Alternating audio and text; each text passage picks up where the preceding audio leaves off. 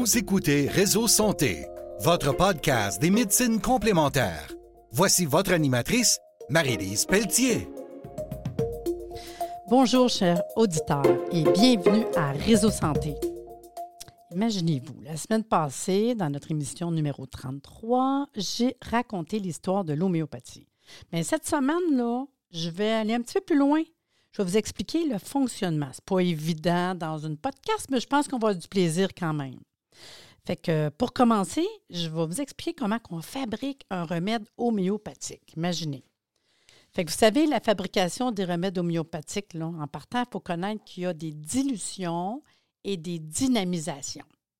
Et si vous n'avez pas écouté l'émission la semaine passée, je vous le conseille, si vous aimez aujourd'hui sur l'homéo, allez écouter l'autre parce que je vous parle de l'histoire, les fondements de Man, comment il a découvert l'homéopathie, mais je sentais qu'il fallait que je vous donne peut-être comme une suite. Donc, dilution et dynamisation. Donc, on part d'une teinture mère. Je suis sûre que vous savez c'est quoi une teinture mère. Là, je pourrais vous dire euh, comme l'échinacée. Tout le monde connaît beaucoup ici dans un pays nordique l'échinacée. C'est une plante pour l'immunité, puis on vend beaucoup euh, dans les magasins d'une teinture mère. Ça veut dire qu'on a fait macérer dans l'alcool l'échinacée, la fleur, la feuille, la tige pendant deux, trois semaines pour donner justement une teinture mère. Puis un coup qu'on a une teinture mère, bien là, je peux partir, exemple comme avec l'échinacée, et faire un remède homéopathique. Mais ça va me prendre une teinture mère de base. Fait qu'une fois qu'on a obtenu, on peut commencer un processus spécial de préparation du médicament homéopathique. Dans le fond, ça consiste à faire diminuer progressivement la quantité du principe actif. Puis ça, ce que ça fait, c'est que ça va atténuer, voire annuler totalement l'effet toxique de la substance initiale. Comme là, je vous parle, mettons, de l'échinacée. Ça, c'est pas pire parce qu'il n'y a pas trop d'effets secondaires. Mettons, moins de prendre des grosses quantités, puis longtemps. Mais si je parlerais, mettons, comme, euh, je ne sais pas, euh, de l'ail, des fois, ça peut avoir des effets secondaires, des interactions, des accoutumances. Fait que je vous dirais qu'en faisant des dilutions homéopathiques, ben, c'est ce qui se passe. On vient tout simplement diminuer progressivement la quantité du principe actif, puis ça va atténuer, puis annuler totalement l'effet toxique de la substance initiale. Il faut un processus qui effectué en chaque dilution. Puis ça, ça donne à la substance initiale des propriétés particulières qui caractérisent le médicament homéopathique. Ça veut dire, c'est quoi? C'est la dynamisation. Donc, une dilution, une dynamisation, ça nous prend ça pour fabriquer des remèdes homéopathiques. La dynamisation qui consiste à agiter fortement le flacon de verre qui contient la substance diluée. Fait que dans le fond, Comment qu'on fait? On va prendre une goutte de ma teinture mère. Puis là, imaginez, je prends une petite goutte de ma teinture mère. Je vais le mettre dans un autre pot. Puis dans ce pot-là, on va rajouter 99 gouttes d'alcool. Fait une goutte, 99 gouttes d'alcool. Ça, ça me fait un total de 99 plus 1, un total de 100. Fait qu'une goutte de ma teinture mère, 99 gouttes d'alcool, ça fait un total de 100. Puis là, comme j'ai dit, la dynamisation, on va venir agiter 100 fois le mélange. On appelle ça la dynamisation. Si on voit les machines qu'il y a dans les, euh, euh, laboratoires euh, homéopathiques, mais ça se fait à main. Hein. C'est vraiment taper dans notre main. Taper 100 fois comme ça, là, agiter fortement. On voit vraiment qu'il y a une secousse. Puis si on fait ça, vous allez regarder à l'intérieur, vous allez voir comme plein de petites billes se déplacer parce qu'il y a vraiment une secousse énergétique. Ça, on appelle ça la dynamisation. Puis, un coup qu'on a fait ça, on obtient ainsi une, solution de, du remède homéopathique, comme ici de l'échinacée 1CH. Pourquoi qu'on dit 1CH? Bien, c'est une partie, hein, 1 de teinture mère, dans un total de 100. J'ai dit 99 plus 1, ça fait 100. Fait qu'une partie, 1, C centésimale, H anomanienne, homéopathie, comme vous voulez. C'est ça, le 1CH. Si je veux faire 2CH, je vais prendre une goutte de mon 1, je rajoute 99 gouttes d'alcool dans un autre pot, je dynamise, ça me fait la deuxième dilution anomanienne, 2CH, dans un total de 100. Je peux faire comme ça, changer de pot, changer de pot, 3CH, 4CH, 5CH. C'est tout simplement ça, les petits chiffres qu'on voit quand on achète un remède homéopathique. Parce que vous allez voir, il y a toujours un petit chiffre à côté pour nous dire combien de dilution a été faite.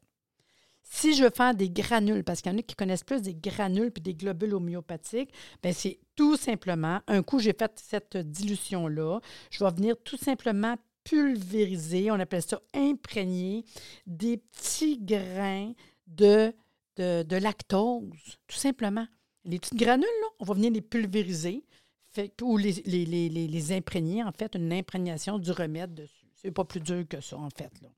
Fait que si je récapitule tranquillement, le processus dans son ensemble, c'est le suivant. On va ajouter à une goutte de teinture mère 99 gouttes d'alcool. Après l'avoir agité énergétiquement, on va avoir la première dilution centésimale anomanienne. Prenons de cette dernière une goutte, on rajoute 99 gouttes d'alcool, on aura 2 CH, deuxième dilution, puis ainsi de suite. Par contre, si c'est des minéraux, tu sais, c'est pas quelque chose d'une teinture mère, c'est quelque chose qui est plutôt non soluble, bon, un procédé intermédiaire avant de commencer est nécessaire. On appelle ça le broyage. Ça va nous permettre de diminuer la concentration de la substance initiale tout en la réduisant à des particules si petites qui vont se dissoudre dans un milieu liquide, comme pour les produits animaux et végétaux.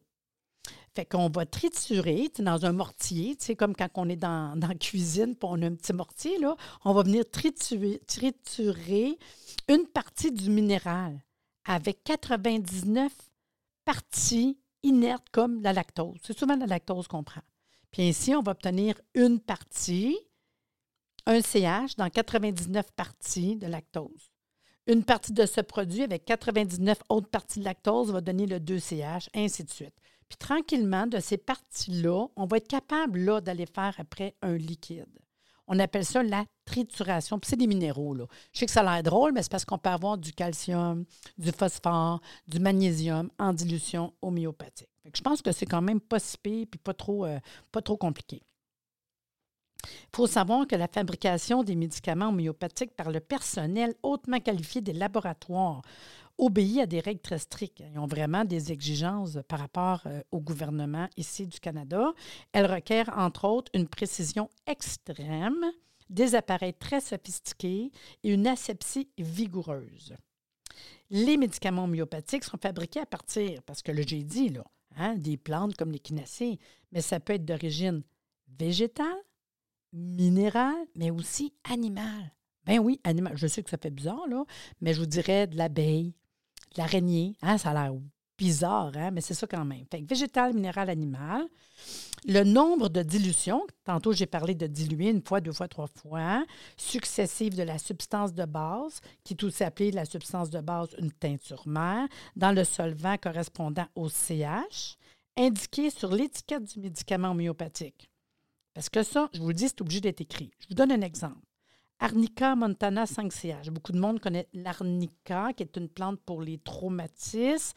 Fait qu'Arnica montana 5CH correspond à un médicament fait à partir de la teinture mère d'arnica, qui est une plante, diluée cinq fois au centième, selon la technique de Hahnemann. Une fois ces dilutions obtenues, on peut imprégner des granules ou des globules. Les globules, c'est plus petit. On fait des doses avec des globules. Ceux qui ont déjà vu des casse-grippe, là, c'est fait avec des globules. Cette petite sphère sont faites de saccharose lactose, les granules, là, ou encore, on mélange ces dilutions à de l'alcool 30 degrés pour obtenir des gouttes, parce que souvent, c'est des gouttes, des granules ou des globules qu'on peut retrouver. Il y a quelques fois qu'on peut avoir de la poudre, petite poudre qu'on peut mettre dans un liquide. Les médicaments homéopathiques sont désignés dans le monde entier sous le nom latin. Ils répondent ainsi à une exigence de clarté internationale. Toutes les homéopathes du monde prescrivent les médicaments homéopathiques sous la même dénomination. Puis je trouve ça le fun parce que j'ai voyagé quand même assez souvent, que ce soit au Mexique, en Europe, euh, écoutez, partout, euh, je vais dire, avez-vous Arnica Montana? Je dirais peut-être pas avez-vous, je vais juste dire Arnica Montana 5CH. Ils vont me regarder puis ils vont être capables de comprendre parce que Arnica Montana, c'est latin et toutes les langues, tous les pays reconnaissent ça. Fait que c'est plus facile de nommer un remède homéopathique. Vous savez, en homéopathie, ce qu'on dit le plus, c'est que les semblables guérissent les semblables. En homéopathie, c'est ça le processus. Puis, pour être les semblables, c'est une loi qui s'appelle la loi de similitude. Puis ça repose sur quoi? La loi de similitude, ça repose sur l'observation expérimentale. Parce que toute substance, minérale, végétale, animale, développe dans l'organisme des symptômes particuliers qui lui sont propres mais aussi en fonction de la réceptivité de l'organisme sensible à cette substance. Je vous donne l'exemple, on a dit euh, animal, l'abeille, un remède homéopathique qui est très connu en homéopathie. En latin, c'est Apis mellifica. Bien, moi, je me fais piquer par une abeille. Vous, vous faites piquer par une abeille. On va tous réagir différemment. Vous savez qu'il y en a qui font même des chocs anaphylactiques, fait font quand même des grosses réactions. Mais on s'entend tous sur les symptômes. Ça pique, ça chauffe, ça brûle, c'est enflé, euh, oh, le froid, ça fait du bien. Ça, c'est les symptômes. C'est ça qu'on dit que les semblables guérissent les semblables. C'est aussi sur l'observation clinique. Ça veut dire l'ensemble des symptômes morbides caractérisant la maladie du malade. Fait qu'il faut que je regarde aussi tous les symptômes de mon client. Mon client, il est comment, là? S'il me dit, bien justement, moi j'ai un coup de soleil, mais attends une minute, je ne veux pas savoir coup de soleil, je veux savoir tes symptômes. Bien, mes symptômes, c'est quoi? Ça me pique, ça me chauffe, ça me brûle, c'est enflé, le froid me fait du bien. Bien là, moi, je suis en train de me dire que c'est les mêmes symptômes que l'abeille a fait quand elle nous pique. Fait que je pourrais donner Apis mellifica comme remède homéopathique pour les symptômes de mon client qui a un coup de soleil. Puis il aurait pu me dire, mais à la gorge. J'aurais dit, attends une minute, c'est quoi tes symptômes? Puis il m'aurait dit, ça pique, ça chauffe, ça brûle, c'est enflé. Le froid me fait du bien. Moi, j'aurais pensé encore au même remède homéopathique à pisse parce que c'est pareil, comme être piqué par une abeille. C'est pour ça qu'on dit la similitude. Mais c'est aussi l'expérimentation clinique. Vous savez, en homéopathie, on a des matières médicales. Tous les homéopathes, les pharmaciens euh, qui travaillent avec l'homéo, ils ont les matières médicales. C'est comme un peu un dictionnaire par lettre alphabétique de tous les remèdes. Fait que si j'irais dans A, j'aurais Apis mellifica, parce que c'est toujours en latin qui est l'abeille, puis ça me dirait que c'est de l'abeille. Ça me dirait tous les symptômes. Là, j'en nomme juste un peu, mais il y a plein de symptômes qui ont été remarqués dans les expérimentations cliniques avec le remède Apis. C'est comme ça que je vais aller vérifier si ça ressemble vraiment aux symptômes de mon client. Puis plus que ça ressemble, ça me prend un minimum de trois symptômes pareils, plus que je vais recommander son remède Apis mellifica et plus il va avoir une vraiment super bonne euh, amélioration de ces symptômes. Il y a quand même la dilution infinitésimale. Hein? Tu je vous ai dit des fois des dilutions. il faut savoir d'où ça vient, la loi de similitude, quand on parle d'Annemann. Mais lui, il s'est dit, pour ne pas aggraver la maladie, la sommation des effets, il est nécessaire d'utiliser des posologies inférieures à les doses expérimentales. Je vous donne un exemple. Mettons, je vous dirais, hey, je vais te donner une teinture d'arsenic. J'espère que vous ne prendrez pas ça. Vous ne pourrez jamais trouver ça nulle part. Parce que je te donne la teinture d'arsenic, on s'entend-tu qu'on va être euh, intoxiqué, puis c'est un poison. Par contre, l'arsenic, c'est un super bon remède homéopathique, entre autres pour la peau. Bien, Hahnemann, lui, dans ses expérimentations, ce qu'il a fait, c'est qu'il a dilué, dilué, dilué, jusqu'à temps qu'il s'aperçoive que, mettons, exemple 3, 4, 5 CH, bien là, tu avais l'action thérapeutique du pareil, mais plus aucun intoxication, aucun danger. Ça faisait juste travailler sur les symptômes. Fait que c'est mis à diluer jusqu'à la meilleure dilution. Fait que pour éviter les intoxications lors des expérimentations sur l'homme qui est sain, Hahnemann a été amené à naturellement réduire les doses, administrées en les diluant jusqu'à temps qu'il dise à partir de 3 CH, 4 CH, ça c'est parfait. Puis il a alors constaté que plus la dose, ça c'est fou, expérimentale était diluée, plus les signes développés étaient nombreux, significatifs, dignes d'intérêt, plus profonds et de plus longue durée. Oh mon Dieu Seigneur, je suis en train de vous dire que plus c'est dilué, plus c'est fort. On n'ira pas trop loin là-dessus. Ce n'est pas un cours 101 d'homéopathie totale, mais quand même. De toute façon, euh, je vous avais raconté qu'Annemann avait découvert par hasard l'homéopathie, qui a traduit des textes de, de, de, quinine euh, qui est bon pour la malaria. Puis que lui, il dit, ben voyons donc, ça se peut-tu, ça? Puis il avait essayé sur lui. Il a fait des expérimentations pures avant de dire, wow, je suis en train de tomber malade. Je vais diluer pour essayer de faire les, tests. Puis c'est là qu'il a commencé à trouver le côté de l'homéopathie avec les dilutions. Il y a quand même différentes dilutions. Je n'irai pas trop loin là-dessus, mais c'est le fun de savoir. Fait qu'on a vu que les C, comme quand on dit un CH, C, c'est centisimal parce que c'était une goutte dans un total de C 100 centisimal. Il y a aussi des fois, on va voir les D. Les D, c'est décimal. Fait Au lieu d'une goutte dans un total de 100, bien, ça va être une goutte dans un total de 10. 10, c'est décimal. C'est ça la différence. C'est qu'il y a moins, c'est une goutte plus 9 gouttes d'alcool, total de 10, ça va être un D. C'est beaucoup plus physique. On voit beaucoup ça, les D. Puis des fois, on appelle ça des X comme 10 en chiffre romain. Mais on voit beaucoup ce genre de, de dilution homéopathique dans la plupart des produits toutes prêtes en pharmacie par les compagnies parce que c'est très, très physique quand on travaille avec des dés. Il y a le H qu'on voit souvent qui veut dire euh, dilution anomanienne. Et ça arrive parfois qu'on va voir des cas. C'est plus rare, mais c'est tout simplement une machine qui fait des dilutions homéopathiques. Puis chaque dilution, on va les appeler un cas, deux cas, trois cas. Puis le cas veut dire tout simplement corsacovienne. Mais c'est pour que vous sachiez que les, les chiffres qu'on retrouve, c'est une chose, puis les lettres à côté, que C veut dire centésimale, 100, D veut dire décimale comme 10 que le cas, c'est corsacovienne, c'est fait dans une machine, puis que chaque dilution, ben ça va être un cas, deux cas, trois cas, etc. Puis vu que c'est une machine, on est capable d'aller chercher des hautes dilutions comme 200, 1000, 10 000, ce qu'on ne ferait pas à main. Puis les H, c'est. Je ne veux pas aller trop vite, mais c'était quand même pour vous compter ça. Mais il y a quand même des règles quand on fait de la prescription homéopathique. Il faut savoir que plus l'analogie est étendue, plus il y a intérêt d'utiliser une dilution élevée, puis inversement. Pour ça, tantôt, je vous disais, des bases dilutions, des petits aigus pas compliqués, c'est tellement facile. Ce qui est très important, ça, là, mettez-vous-les en, en grosses lettres bold, dès que l'action favorable est obtenue, dès que vous voyez une amélioration avec votre remède homéopathique, il convient d'espacer les prises du remède ou arrêter toute médication si on commence à avoir des symptômes plus chroniques. Fait qu'il faut absolument, c'est ça la loi d'homéopathie. Vous prenez un remède homéopathique, quand ça va mieux, on espace les prises avec amélioration. Quitte à le prendre, mettons qu'on le prenait aux heures, aux deux heures, aux trois heures, parce que plus c'est grave, plus qu'on le prend souvent, surtout dans les aigus. Sinon, en majeure partie, c'est une à trois fois par jour. Sauf, dès que vous voyez que c'est mieux, on le prend deux fois par jour. C'est encore mieux une fois par jour. C'est encore mieux aux deux jours. C'est ça qui est super important parce que l'homéopathie, c'est comme un message.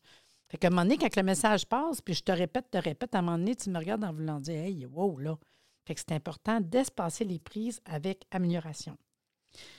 On peut changer de dilution un peu plus haut ou plus bas si les symptômes spécifiques au remède persistent, malgré qu'on le prend. Voyons comment ça fait que ça allait bien. Fait qu'on pourrait, notre homéopathe pourrait dire, ben on va changer de dilution si on voit que ça va bien, mais que ça stagne. La méthode, dans le fond, rapidement, l'homéopathie, c'est une méthode thérapeutique utilisant des médicaments qui activent les mécanismes de défense de l'organisme. Vous savez, là, c'est Hippocrate qui est père de la médecine, qui a énoncé 500 ans avant Jésus-Christ le principe de similitude qui s'exprime ainsi. Une substance capable, à forte dose, de déclencher des troubles chez un individu en santé est capable, à petite dose, de soulager les troubles semblables chez un individu malade.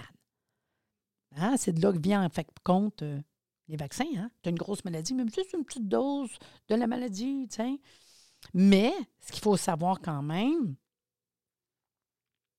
quand que je vous dis que ça fonctionne comment, que c'est Samuel Hahnemann, fondateur de l'homéopathie en 1796, ça fait plus que 200 ans, pose ce principe des bases scientifiques puis expérimentales. Ainsi, la pratique de l'homéopathie se rattache logiquement à la tradition hippocratique, qui est à la base de toute médecine. Cette tradition, tout comme l'homéopathie, repose donc sur les fondements suivants. Un individu est tout physique et psychologique. Toute personne est reliée à son environnement qui influe sur sa santé. Et finalement, le premier devoir de la thérapeutique est de ne pas nuire.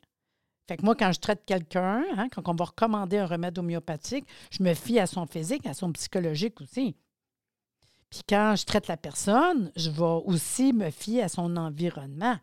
Si euh, hein, la personne, je dis qu'est-ce que tu fais comme travail, euh, qu'est-ce que tu fais comme vie, tu vis à quel endroit, c'est quoi ton environnement, ça l'influe sur la santé de la personne. L'homéopathie, c'est une méthode thérapeutique qui utilise des médicaments qui sollicitent les mécanismes de défense de l'organisme. Mais tout se passe comme si les médicaments homéopathiques stimulaient, régulaient les rouages des mécanismes de notre corps.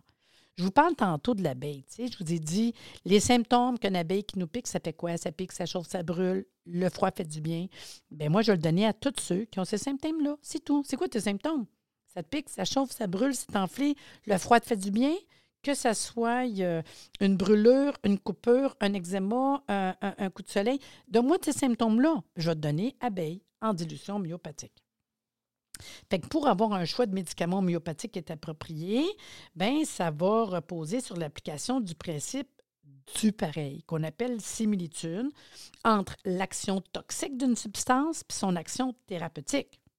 Parce qu'une substance qui est capable, à forte dose, de déclencher des troubles de santé chez une personne en état d'équilibre est capable, à petite dose, de guérir des troubles semblables chez une personne malade. Je ne prendrai pas ça, j'ai rien. Je prends ça j'ai les mêmes symptômes. Par exemple, je vous donne un exemple. Une grande quantité d'IPK, qui est une plante de la famille des rubiacées, déclenche des mal de cœur, des vomissements, une augmentation de la salive. Mais si je te le donne en homéo, IPK en dilution homéopathique à petite dose va soulager une personne qui souffre des mêmes troubles. Par exemple, une indigestion, un mal de mer. Hein? C'est tout, là. C'est les mêmes. Dans le fond, c'est votre réaction à la maladie. L'homéopathie consiste à soigner à l'aide de médicaments choisis en fonction du principe du pareil, du similitude. Ce choix prend en considération la réaction individuelle du malade, car celle-ci est étroitement liée à la spécificité de chaque individu, parce qu'on n'est tous pas pareils. On peut tous avoir des coups de soleil, puis les coups de soleil ne sont pas pareils les symptômes. La mal de gorge, pareil. Je vous donnerais la grippe, là. Mettons, symptôme de la grippe, il y en a qui ont des frissons, il y en a qui ont mal à la gorge, il y en a qui sont fatigués, il y en a qui, qui ont mal à la tête. Il n'y a personne de pareil. Fait que c'est vraiment comment que chaque individu est. Fait que pour déterminer le médicament le plus indiqué, il faut tenir compte des signes de la maladie, puis ceux qui le caractérisent, la façon dont le malade réagit à la maladie. Comme je vous dis, tu as, la grippe, comme toutes les personnes, tu es grippé, mais tu as des symptômes spéciaux. Mettons que tu dis dans ta grippe, OK, j'ai de la fièvre, des courbitures, des frissons, mal tête, mais en plus, tu me dis, dans tes spéciaux symptômes à toi que j'ai des douleurs articulaires soulagées par le mouvement puis aggravées par l'immobilité. Puis en plus, j'ai un petit feu sauvage. Ben moi, je te dirais, ton remède qui te convient le mieux avec tes symptômes, c'est rustoxicodendron. Encore quelqu'un me dit j'ai la grippe. Les mêmes symptômes, là. Elle va dire que j'ai les mêmes symptômes là, fièvre, courbature, frisson, maux de tête. Je continue à jaser. Elle a des signes particuliers. Elle a des douleurs aggravées par le moindre mouvement. Ce qui fait du bien, c'est le repos absolu. Elle a soif, puis des fois, elle du nez. Bien, elle, le remède qui ressemble le plus, c'est Brionia. Il faut avoir une bonne matière médicale et connaître l'homéopathie pour référer ce bon remède-là quand même. Parce qu'en homéopathie, on cherche toujours à utiliser votre façon personnelle de réagir, à stimuler les réactions qui sont normales chez vous. Le médicament homéopathique parle le même langage que votre corps. Puis, gars, je vais vous donner une petite colle de secondes. Euh, essayez de trouver, là. Moi, là, mettons, j'ai quelqu'un devant moi, là, super énervé, là. Il, est gros nerf, gros nerf, gros nerf, là. Écoute, les yeux de même, là, il bouge au bout, il est gros nerf, gros nerf. Plus, il me dit, j'arrive pas à dormir, j'ai plein d'idées dans la tête, je suis gros nerf, gros nerf, gros nerf on a l'impression qu'il a bu quelque chose qu'on connaît très bien. Je ne sais pas, vous avez une petite idée? Il y a l'air de quelqu'un qui a pris combien de. Moi, je vais dire le mot café. Il y a quelqu'un qui a pris 12 cafés. My God! Puis là, on me dit, ben non, je ne prends pas de café, je suis toujours de même, j'ai toujours de la misère à dormir. Ben, je vais dire, je vais te donner Coffea Cruda. Je vais te donner café en homéo pour enlever l'effet comme si tu avais pris des tasses de café. Je vous le dis, vous allez voir dans un magasin naturel ou une pharmacie des remèdes de dormir, vous allez voir que coffee dedans. C'est cool de comprendre le pareil, qui agit le pareil, mais c'est du café dilué. C'est pas pareil. C'est pour comprendre la puissance des petites quantités, parce que des fois, il y en a qui me disent ben voyons, c'est tellement dilué, ça n'a pas de bon sens. Attends, il faut comprendre, dans la majorité des cas, les médicaments homéopathiques sont utilisés en quantité infinitésimale, c'est-à-dire qu'ils sont extrêmement dilués. Bien, les mécanismes normaux de l'organisme, ben, eux aussi, sont réglés par des substances présentes en dose infinitésimale dans notre corps. Je vous donne un exemple. Les dérivés de vitamine D, si importantes pour l'équilibre du calcium, du phosphore dans l'organisme, sont présentes dans le sang des doses de 8 à 30 nanogrammes par millilitre. Là, on est dans 8 à 30 milliardièmes de grammes. Les hormones qui transportent les informations des glandes endocrines jusqu'aux tissus qui en ont besoin circulent à des doses de l'ordre de nanogrammes, même du picogramme, un millionième de millionième de gramme. Fait que dans le fond, il n'y a rien de particulièrement étrange à ce que les médicaments homéopathiques aient eux aussi une action de régulation dans l'organisme. Puis n'oubliez pas, là, quand on parle de remède homéopathique, il ne suffit pas qu'une substance ait été diluée pour mériter le nom de médicament homéopathique. Il faut qu'elle ait été expérimentée afin de bien établir ses capacités de traitement. Tu sais, dans les laboratoires du monde entier, là, il y a des travaux qui ont été réalisés, qui se poursuivent encore aujourd'hui, puis confirment chaque jour davantage la réalité scientifique du fait homéopathique. L'intérêt de la communauté scientifique internationale va grandissant envers ces travaux qui font l'objet de plus en plus souvent d'articles dans la littérature scientifique et officielle. En Suisse, c'est légal. Hein? Ça fait longtemps que c'est reconnu par le gouvernement. Fait qu'il est maintenant démontré de façon absolue que des hautes dilutions de produits biologiques peuvent avoir une activité vérifiable selon les données actuelles de la science. C'est dans le fond, l'homéopathie, c'est une médecine qui est globale. L'homéopathie, dans le fond, on accorde une importance essentielle à l'homme dans sa globalité, dépassant ainsi le simple cadre de la maladie. Le malade est considéré dans sa totalité par l'homéopathe qui intégrera l'ensemble de ses symptômes physiques et psychiques. Moi, quand quelqu'un est en consultation, là, mettons qu'il me parle, j'ai mal d'un poignet. OK, c'est bon. C'est bon. Au niveau de tes cheveux, tes yeux, ton nez, ta bouche, ton. Là, il me regarde. Comment ça fait qu'elle parle de ça? Moi, je veux chercher le si minimum. Je veux trouver le remède qui parle le plus à lui, pas juste sa douleur au poignet, pour qu'il retrouve toute l'énergie qu'il a besoin. C'est, quand je vous dis c'est personnalisé, dans une maladie donnée, il y a deux individus qui peuvent présenter des symptômes spécifiques différents. Exemple, mettons, tu as deux enfants qui ont une même maladie infectieuse avec la fièvre. Bien, des fois, ils ont des petits signes d'accompagnement différents suivant leur propre réaction individuelle. Il y en a qui ont soif, il y en a qui n'ont pas soif. Il y en a qui transpirent, il y en a qui ne transpirent pas. Il y en a qui sont abattus, il y en a qui sont agités. L'homéopathie tient compte de ces réactions personnelles. À chaque individu, son remède pour un moment donné. Ça reste que c'est une super belle médecine de terrain. Hein? Chaque individu malade possède un terrain pathologique permanent à soigner. Ce terrain est particulier à chacun et s'étudie par la recherche de signes précis, bien spécifiques. L'homéopathie prend donc en charge autant le passé personnel, héréditaire du malade, sa morphologie, es-tu petit, es-tu grand, es-tu maigre, es-tu hyperlaxe, il est comment, son tempérament, son comportement, il bouge-tu, il bouge pas, il est-tu relax, il parle pas, tout ça, c'est super important. Puis comme j'ai dit, on prend des substances qui peuvent être autant d'origine végétale, minérale, animale, diluée, dynamisée, pas plus que ça. C'est pas si dur que ça quand on commence à comprendre l'homéopathie. Qu'est-ce que ça peut vous apporter de plus, l'homéopathie? Il y a quand même une double approche personnalité et globale. Tu sais, dans le fond, l'homéopathie apporte non pas simplement une amélioration passagère des malaises présentés, mais une guérison en profondeur de la maladie. Elle permet ainsi ainsi, puis aussi, je vous dirais, une meilleure compréhension de la maladie dans un cadre de terrain pathologique ou d'une constitution individuelle, d'où la possibilité d'éviter bien souvent l'apparition des rechutes ou des récidives. Puis moi, ce que j'aime, c'est qu'il n'y a pas d'effet secondaire, pas d'accoutumance, pas d'interaction, pas de danger. Tu sais, vous, allez voir euh, euh, n'importe quel médecin, ça ne rentrera pas jamais en interaction, il n'y a pas de danger. L'homéopathie est aussi à ce titre une médecine de prévention, on peut faire de la prophylaxie. Enfin, l'homéopathie stimule les défenses naturelles de l'homme et favorise la réaction cellulaire dans le sens du bon fonctionnement. Tu sais, dans le fond, c'est une médecine douce, c'est une médecine, euh, je dirais, euh, tellement intéressante, euh, pas chère. C'est niaiseux de dire ça, mais c'est pas, pas quelque chose de dispendieux. Elle peut s'appliquer à tous les âges de la vie, y compris un nouveau-né. Les femmes enceintes pourront aussi prendre des remèdes homéopathiques, quels qu'ils soient, sans risque pour l'enfant. Les enfants réagissent particulièrement bien à ces remèdes parce qu'ils possèdent des possibilités réactionnelles suffisantes et souvent supérieures à celles de l'âge adulte, même les animaux. Là. L'homéopathie, vraiment, là, wow! C'est-tu sans risque? Tu je vous dirais que ce qui est important de savoir, puis je vais terminer euh, là-dessus.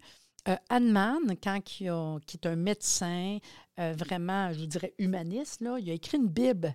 Il a sa Bible à lui qui s'appelle l'Organon. Un peu comme une Bible avec toutes ses, études, toutes les, choses qu'il s'est rendu compte sur l'homéopathie.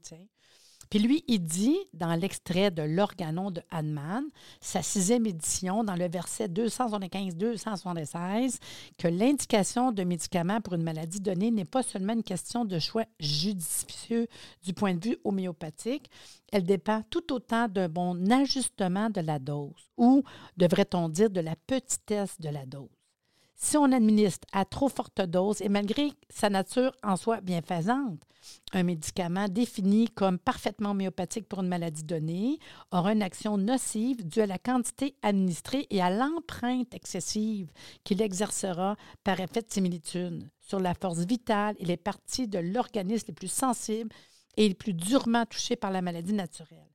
Dans le fond, moi, ce que je vous dirais, parce que c'était quand même un extrait de l'organon d'Allemagne, idéalement, ben, on demande une information aux homéopathes, à quelqu'un qui est expérimenté, qui connaît l'homéopathie.